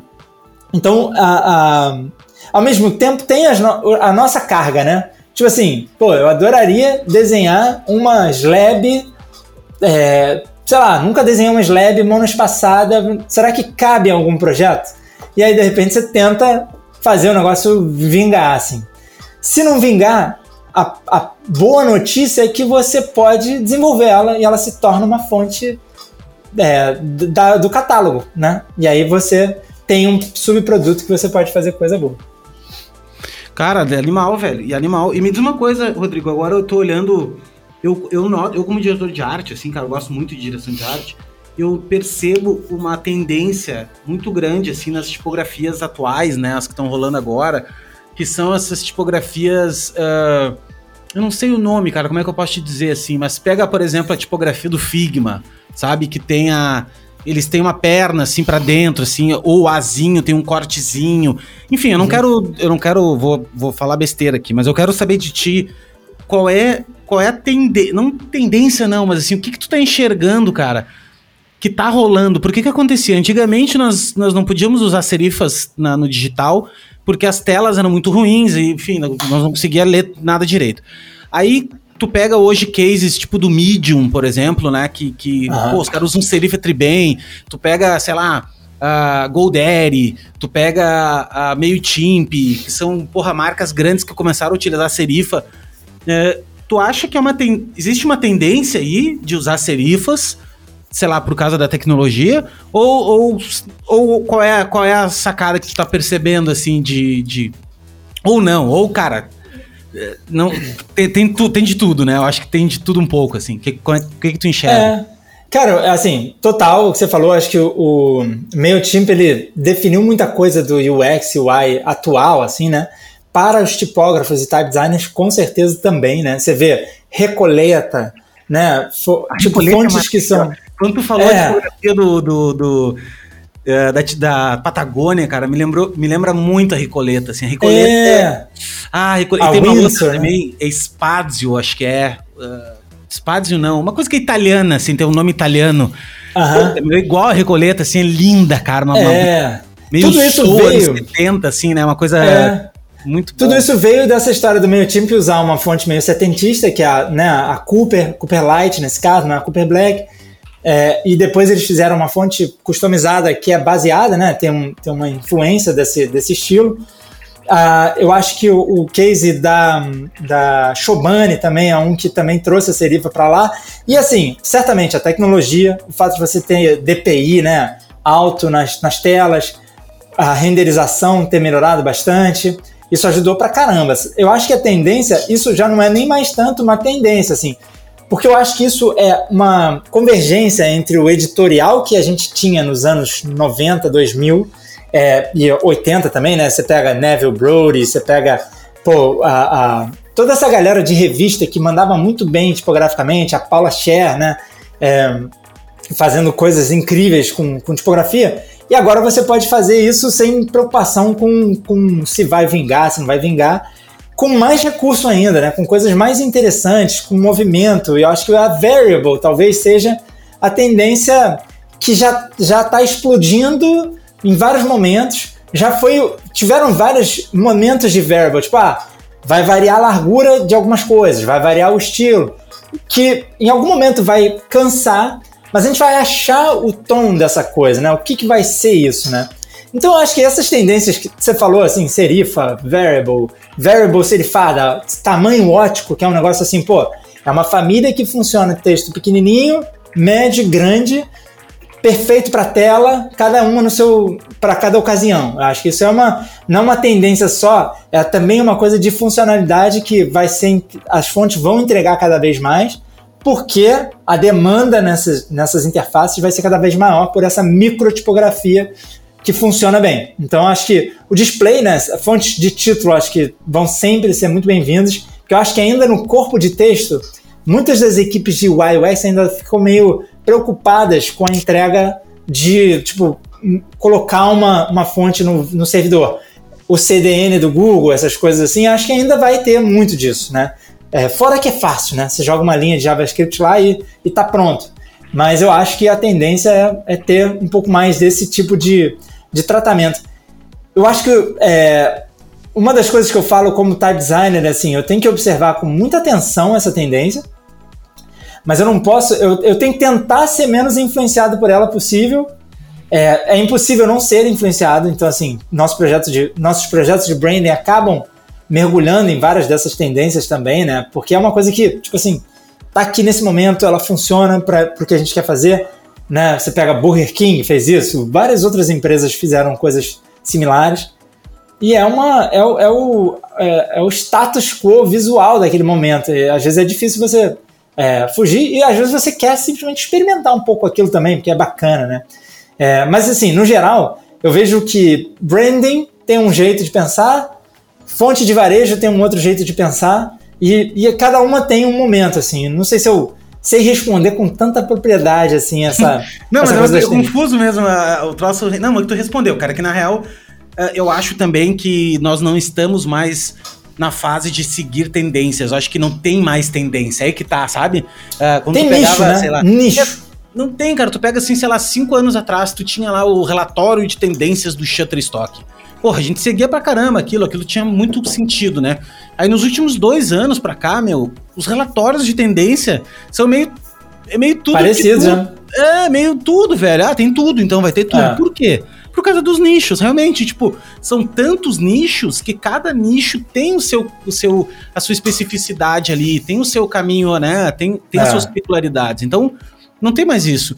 E tu falou da, da tipografia que realmente tu colocar. Tu bota uma linha de código, né, cara? Então tu consegue ter é. acesso a tudo. E uma outra coisa também para web. É, te, hoje nós estamos vivendo o, o, mundo do theme builder, né? Que é aquele lance, puta, arrasta e solta, né? Então tu vê, sei lá, Squarespace, tu vê uhum. o Wix, tu vê uh, uh, aquele outro. Webflow. Webflow. Uh, são, facilitou, né, cara? Democratizou muito é. o desenvolvimento web. A galera que é mais programadora pôde parar de ficar tendo que programar tela e, e, e ir para outro nível também. Eu acho que isso é o ecossistema todo evolui e tem muito a ver também com essas tipografias que estão lá. E daí tu falou uma coisa que é total a ver, que eu falo, que eu falo não, mas que a gente chama de espírito do tempo, né? Que é o Zeitgeist. Assim, Zeitgeist, que é, exatamente. Zeitgeist, que é, que é isso, né, cara? Que, que quando tu tu olha para o design como um todo, ou tu olha para a sociedade como um todo, o que que aquilo, o que que tem naquilo, né? Então tem muita coisa de mesa de bar, velho, sabe aquela, aquela letra assim de, de caixa de peixe, caixa de fruta, sabe? E, sim, sim. Pô, isso tem, é velho, mas tem, tem muito a ver, né? Então, velho, é uma mistura, eu acho assim que é uma grande salada de fruta. Eu acho que design é, é, é isso, assim, principalmente o design contemporâneo, no é. qual. Enfim. Eu, Enquanto você estava falando, cara, eu lembrei só de assim, de duas coisas que eu acho que vão nortear muito das, muitas das ideias que vão vir aí. Uh, tem, uma, tem um estúdio chamado Underwear, que é um estúdio holandês, é, assim, Finlândia, Holanda e Alemanha, é, que faz as coisas mais loucas, incríveis com dois, duas tecnologias, Variable, Color e dentro da Variable, eles não só fazem a fonte ganhar peso, ganhar largura, eles fazem ela animar, que é um negócio que é muito louco. Tem uma outra galera chamada Type Archer, que é um. É, acho que é o Arthur Schmal, que faz um trabalho com color font, com fonte que tem cor e que parece um transformer, assim. Tipo, você digita lá o A e mexe lá no negócio do Variable, ela se transforma num negócio ilustrativo, não é uma letra necessariamente, é uma ilustração mas que eu acho que é um negócio que ainda está muito pouco explorado, ainda é muito difícil. Tipo, a Underwear tem acesso a uma tecnologia que eles desenvolveram, que é a, a, a interpolação de quarta ordem, que é você interpolar a interpolação, que é um negócio diferente, assim. É, então é técnico, é muito técnico. Então você precisa ser bem nerd para mergulhar e conseguir fazer coisas expressivas. Eu acho que essa coisa da criatividade com essa tecnologia é, é bacana. E outra é P5, né? P5, é, o, aqui, as, linguagens de programação criativa acho que também são tendências totais, assim, principalmente em branding, né? Você fazer gerador de logotipo, o logotipo tem uma vida, né? A gente teve a oportunidade de trabalhar com Bournier, André Bournier, no trabalho do, do Rio Carnaval, com a galera da Tátil, pô, o negócio brilhou com, muito. Conversei com o Fred aqui também e. É. E, cara, ele contou todo o case, enfim, cara, muito massa, assim. É. Eu acho o design generativo, assim, uma coisa fora da. É, da ca... fora da casinha. a sorte é que a gente tem o telefone de quem sabe, porque é, é um negócio é, que é, é um mergulho né, meu? Também. É uns caras muito nerd para fazer esse tipo de coisa, assim. Né? E, tem, e tem o lado criativo junto, que é... Exatamente, é um, é um nerd artista, ah, muito maneiro, assim, eu me amarro também. Total. É foda. Mano, me diz uma coisa, cara. Como é que o cara que tá querendo começar a trabalhar com tipografia, ele deveria começar? Como é que tu acha, assim, que se tu desse uma, uma um toque para tu lá atrás, né? Enfim, que, quais caminhos, assim, que são os atalhos... Todo mundo quer um hackzinho, né? Eu sei que não existe, ah. mas é, o que tu pudesse dizer, assim, a galera que tá querendo trabalhar com tipografia.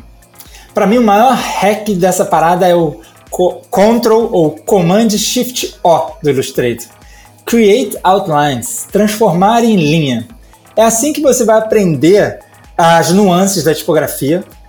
É, e a segunda é coragem de sair mexendo na, nesses vetores dessas letras, sacou? Eu fiz, você pode ter certeza que eu fiz, peguei a Helvética e tentei transformar numa Schmelvética, sabe? Essa coisa que todo mundo faz para é, tipo engenharia reversa, ou pegar o A da Helvética e transformar ela numa coisa reta e falar, putz, legal minha fonte. Uhum. Fez tudo isso que você pode imaginar, e é assim que começa. É... Todo mundo tem uma versão da Helvética própria, né? exatamente, troca... exatamente. É, é que nem é, a Sequel, eu uso muito a Sequel, cara. E a Sequel. Você pega a Sequel Sans, velho, é a Helvética.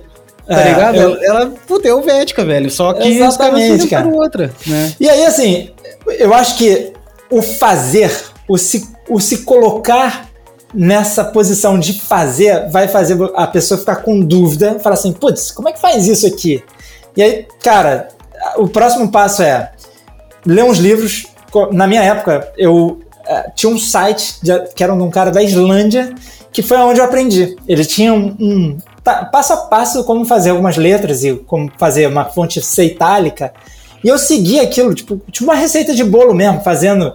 Assim como a gente aprende programação copiando um, um código de um livro, né? E você vai naturalmente pegando aquilo e, e transformando aquilo em lugar comum para você, é uma linguagem como qualquer outra. Então, fazer, ter dúvida, estudar. É, eu dou dica assim, tipo, Estereográfica, que é uma editora que tem um livro incrível que é Como Desenhar Tipos do Esboço à Tela. Esse livro, se você tiver, ele já é uma puta base para você começar. Mas na internet tem coisa pra caramba. É, assim, só para ir no, no, no nosso círculo muito curtinho aqui. Durante a pandemia, eu fiz um monte de pequenos conteúdos sobre vetorização, chamado Vetorizane com Sayane, é, que são dicas que eu uso todo dia no Illustrator. Eu acho que é, o começo é no Illustrator. Vai ter gente que vai falar, ah, boa, compra o Glyphs. Não, não precisa comprar o Glyphs não, cara. Brinca no Illustrator, faz o que você tem que fazer lá no Illustrator, que tem muito caminho pela frente. Todo logotipo que você for fazer, se você é um designer de marcas, faz, faz da, na mão. Pelo menos uma opção. Você vai apresentar duas ou três, faz uma que é do zero. Que aí você vai aprender, sabe? Você vai, vai ficar horrível no começo, vai ficar menos horrível depois e vai ficar começar a ficar bacana já já. Então é, é, um, é, resiliência, acho que é uma outra palavrinha que vale a pena muito assim. E um quê de ter é, um campo de distorção de autoestima e falar, puta, tá bom pra caralho isso aqui, vamos Tô pra bom, próxima. Nasci pra isso. É, exatamente. Não, mas é isso aí, cara, que legal. E, e, eu acho que é tudo que a gente falou, velho, tudo é evolução, meu. Tu, o cara não aprende nada, o cara não nasce bom naquilo. Só que eu acho que tu tem que ter paciência e tu tem que ter gostar daquilo mesmo, velho, é. porque tu vai ficar um bom tempo ruim até ficar bom. E quando tu é pois ruim, é. é. que nem escrever com a mão trucada, né, velho? É ruim, é chato, é Falou ver resultado, e daí quando tu vê o resultado é que tu é. brilha teu olhinho e vai embora, né? Mas eu, eu acho que sim, eu acho que tem, tem muito. E tem muito material gratuito também, né, velho? Tudo que tu quer, tu aprende, cara, sabe? É. Principalmente hoje em dia que tem tudo, tudo na tua mão. Total. Né? É, a gente tem, assim, pra botar um jabá rapidinho antes de falar outra coisa, acho que é, tem o curso do Kaká, que é um curso da doméstica muito legal, que fala sobre design de logotipos e desenhados do zero e tal. E eu tenho um curso também na Brandster, que é sobre Identitype, né? Como é que você desenha um logotipo a partir dos arquétipos. É, e, enfim, acho que são dois cursos pagos nesse caso, mas também tem um monte de conteúdo gratuito legal. Acho que dá para dá para brincar bastante, assim. Tipo, tem muita coisa que, que dá para aprender. Dá um toque na gente, assim, a gente está sempre disponível ali para trocar uma ideia, isso é, isso é bacana. Eu ia falar alguma coisa que eu já esqueci, porque mudou, mudou o assunto, mas tranquilo. Não, é uma diferença que eu falo, eu não gosto de pagar, pagar por conhecimento. Tem tudo disponível na internet de graça. Só que quando a gente compra um curso, então, eu tô muito focado nisso, minha carreira tá uhum. totalmente focado focado em instrucional, assim, é Total. que a gente faz uma metodologia, né, cara? Quando é, tu compra trilha, um né? treinamento, né? ele tem A, tem o A, tem o B, tem o C, tá ali tudo bonitinho. Se tu é. vai pra internet, tu, porra, tu vai cair em vídeo, no outro vídeo, no outro vídeo, tu, tu não tem é. aquela linha fica mais fácil estudar quando tu compra um treinamento, né, cara? Eu acho que é. o comprometimento é diferente também. Mas enfim, é, é, só. Total, não, aprendi um monte de coisa, cara. Aprendi, na, na pandemia, aprendi um pouco de sign painting com o curso da doméstica, aprendi coisa pra caramba com vídeo direto, assim, é. nem, nem, se fala, assim. E a gente também tá um pouco nessa, né, de, de começar a colocar mais para fora. Eu já faço workshop há anos, assim, já, já dei muita aula também, mas é, a gente está bem mais sério nessa história de ter um, um, pilar. Na Plau tem três pilares, né? Varejo, que é fonte de varejo, projetos com tipografia e educação, porque eu sei que se eu preparar um, um, alguém, uma pessoa diretora de arte, uma pessoa designer para o futuro tipográfico, eu vou ter um espaço junto delas, eu vou estar lá um pouquinho na cabeça delas e no coração delas também. Então é, é um pouco por aí assim é a régua de, de maturidade, né, cara? Isso é, serve para qualquer coisa, tipo, que nem, que nem um consumidor. Eu falo para todo mundo isso. Velho, não é fácil vender na internet. Sabe por que, que não é fácil vender na internet? Porque tu fala com um monte de gente. E tem gente que tá na régua no início. A pessoa nem te conhece, não sabe que tem é. problema, não sabe nada. Só que se tu for o cara paciencioso que educasse a pessoa, der conteúdo para ela, pegar ela pela mãozinha, quando ela tiver madura ao ponto de comprar, ela vai comprar de ti, porque foi tu o cara que. Mesma coisa é. esse cara que tu treinou. Tu foi lá e treinou o cara, deu a oportunidade pro cara. Daqui a pouco o cara nem tava contigo. Mas daqui a cinco anos, que ele tá dentro de um cliente, que ele tá dentro de alguma coisa, velho. É. Quem é um... planta, colhe, mano. Isso aí é, ah. é infalível, assim. É, infalível. Acho que era isso que eu queria é, deixar assim, né? Porque, pô, é, a gente vê o que tá ali no Behance, né? Tipo, foram 10 anos, 10 anos, né? De dois, é, 9 anos entre eu começar um caminho no design e conseguir lançar uma fonte. Eu acho que hoje o, o, o caminho do Kaká, por exemplo, foi completamente acelerado comparado com o meu, né? O Kaká, por ter um, alguém do lado ajudando, ele fez esse caminho em metade do tempo, menos da metade do tempo. Né? Não só um cara de muito talento, mas e, esforçado toda a vida, é, mas também teve gente do lado para dar o caminho. Né? Então essa, essa coisa de ter alguém próximo é bizarro, assim, ajuda muito, né? Então é, eu não tive tanto, apesar de eu ter. Eu perturbava todo mundo para aprender, e dentro do que eu tive, pô, foi o suficiente para eu né, ir para o próximo passo, assim, dar o próximo é, caminhadinha, né? Não, total. E eu tenho um colega, um conhecido, que é meu pupilo, assim, cara. Quando o cara começou a trabalhar, ele é bem novo, assim, e ele queria trabalhar com design. E eu falei, velho, bora, né? E ele trabalhou muito do meu lado, cara. E esse cara evoluiu de uma forma que eu demorei também quase 20 anos, eu tô nessa aí de fazer tudo. Mano, eu comecei a ficar bom há muito pouco tempo. Sabe assim, é que eu sou muito crítico, mas assim, de ficar bom mesmo muito pouco tempo. Esse cara já tá bom, cara, faz, sei lá, dois anos que o cara tá fazendo. Mas a é base porque... vem forte, a base vem forte, Léo. Mas claro, velho, é que é o seguinte, eu, eu, fico eu fico do lado do cara, né? E daí tu, esse, essa troca do tipo, meu, tá uma merda isso aí, velho. Faz de uhum. novo, faz assim, faz assado. Eu não tive. Eu demorei, tá. porra, de, de, tu também não, enfim, mas é, não tô Até hoje eu sinto falta de um mentor, cara. Tipo eu assim, uma das decisões é. de fazer um estúdio ou não, quando eu tinha 23 anos, era assim, pô, eu posso aprender com o Stolarski, eu posso aprender com o Fred Gelli, eu posso aprender com a Ana Couto, eu posso aprender com tanta gente, eu vou ficar fazendo as coisas sozinho, e eu titubeei muitas vezes antes de falar, pô, vou fazer. Né? E eu aprendi com o cliente. Eu aprendi atendendo, aprendi me ferrando, aprendi chorando. Tipo assim, caraca. Teve um episódio, assim, bizarro. A gente tava fazendo um projeto pra Nokia e, cara, eu, eu era um e-learning, cara. Era um negócio de Moodle. Eu não faço a menor ideia que seja isso. Mas a gente foi lá e fazer, era tipo um PowerPoint teste, assim. Um teste que a pessoa tinha que fazer. Cara, o meu irmão me deu um esporro gigantesco. Eu não conseguia exportar o um negócio. Sabe aquela coisa de falta de atenção, cansaço e tipo. Bicho, eu, sabe quando dá bug no sistema e fala, cara, eu quero outra vida, não quero isso não, tá louco. Projeto que, assim, era um projeto taço, né? Porque era uma agência de São Paulo chamando a gente para fazer e a gente fazendo muita besteira. E foi, foi bizarro. Foi um divisor de águas também de falar assim, caraca, não vou me meter tão profundamente em coisas que eu não sei fazer. Ah, eu já fiz isso também, cara. De nossa, de, nossa meter a mão nas coisas que. Ah, tu ir pro banheiro chorar, sabe? Ah, chorar assim, mano, eu preciso entregar isso. É. Eu não sei fazer. Não sei fazer. E tentar, assim, encontrar alguém, tu não conseguir encontrar alguém. Cara, hoje em dia até beleza, hoje em dia tá mais fácil, mas eu peguei um projeto uma vez de Flash. E eu resolvi fazer um site completo em Flash. Só que eu achei que, ah, beleza, cara. Vai todo mundo manja de Flash. Que todo mundo, não tinha ninguém que manjava. Enfim, mas assim, coisas que eu aprendi. É, mano, eu acho que tem um meio termo. Eu acho que tu tem que, tu tem que também topar coisas que tu não sabe 100% fazer, porque isso aí te dá. Nossa, te dá aí. Porque se tu ficar só no que tu sabe fazer, tu não evolui. Fica meio é. naquela.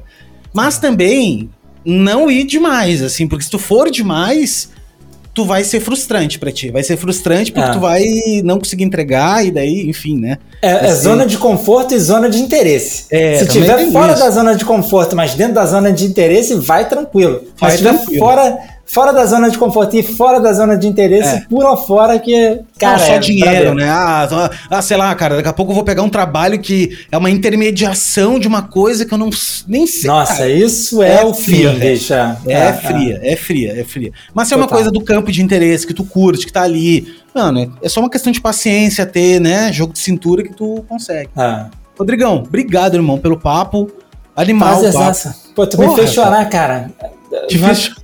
Não é, assim, muita gente sabe fazer isso comigo. Deu uma lembrancinha, tremeu o é. queixinho. É... Ah, deu uma tremidinha no queixinho aqui, ó. Tremeu, ah, tremeu. Mano, mas é isso aí, velho. Memórias. Sabe uma coisa que me dá um prazer do cacete fazer isso aqui, cara, é que Uh, primeiro que eu vejo o brilho no olhar de todo mundo que passa aqui, porque, porque não é todo dia que tu fica contando que nem eu te falei é. lá no início, não é todo dia que tu fica aqui falando do porra do teu passado, de como é que foi. Não é todo dia que tu faz isso. Não. É só na análise. E na análise, quando tu faz análise, tu faz isso uma vez, duas vezes ali. Depois tu já tá é. em outro momento da análise. Tu não, tu não fica re relembrando, né?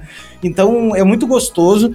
E, e, é de suma importância, cara. E, esse material que a gente tá gravando aqui, uma galera escuta, e, e a galera que escuta é, faz muito sentido para eles, sabe? Para uhum. todo mundo, para mim principalmente. Eu sou Com um cara certeza. que tô fazendo uma MBA aqui, né, cara? Eu já conversei com mais pessoas do que uma faculdade poderia sonhar, né? Poder uhum. dar acesso.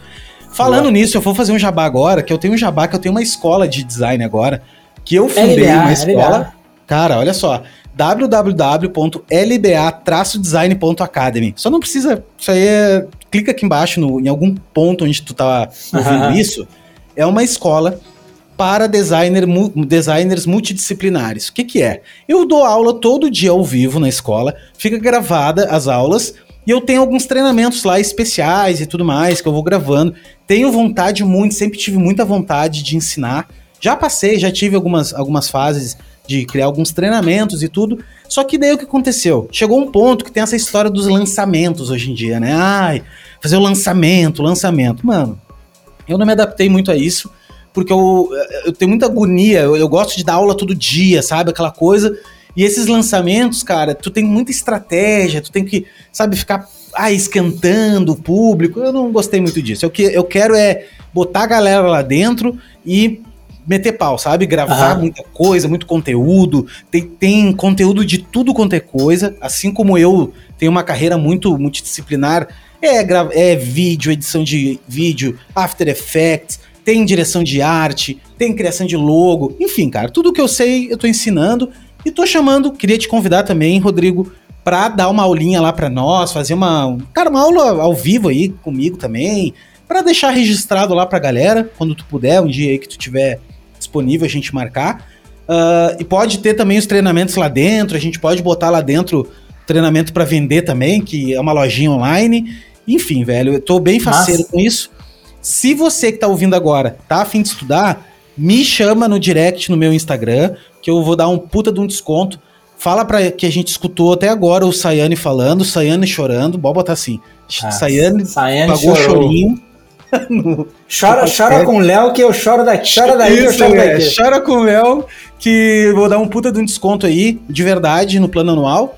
E é isso aí. Isso aí que eu queria fazer o jabá. Boa. E, Rodrigão, obrigado. Se você quiser seguir o Rodrigo, você também clica aqui em algum canto. Mas se você quiser digitar, como é que é o. É plau.design, plau se quiser. Design, não. Arroba plaudesign. Plau.design é o nosso site. Rodrigo Sayane sou eu lá no Instagram. E, cara, segue nossa turma lá que tem muito conteúdo bom. Nosso Insta é totalmente voltado para conteúdo. Se tiver um post portfólio lá, você pode me dar um tapa na cabeça que tá tudo errado. É, o negócio é, é espalhar a palavra. É, é educar. É isso aí, mano, é isso aí. Cara, é demais, incrível. Muito bom papo. Te convido já, deixo registrado aqui um novo convite para qualquer hora a gente fazer de novo. Eu tô Boa. devendo pro Kaká, o Kaká tá me cobrando. O Kaká é um cara multidisciplinar mesmo.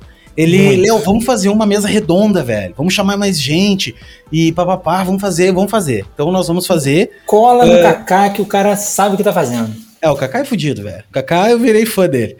E ele tem um espírito muito bom, né, meu? Ele tem um cara. É, um cara nossa, energia boa pra cara muito querido, velho. Talentoso, queridão, assim. E. Enfim. Cara, é isso aí. Obrigado, Rodrigo. Obrigado por você que te, ouviu a gente até aqui. E te vejo na próxima. Um abraço, galera.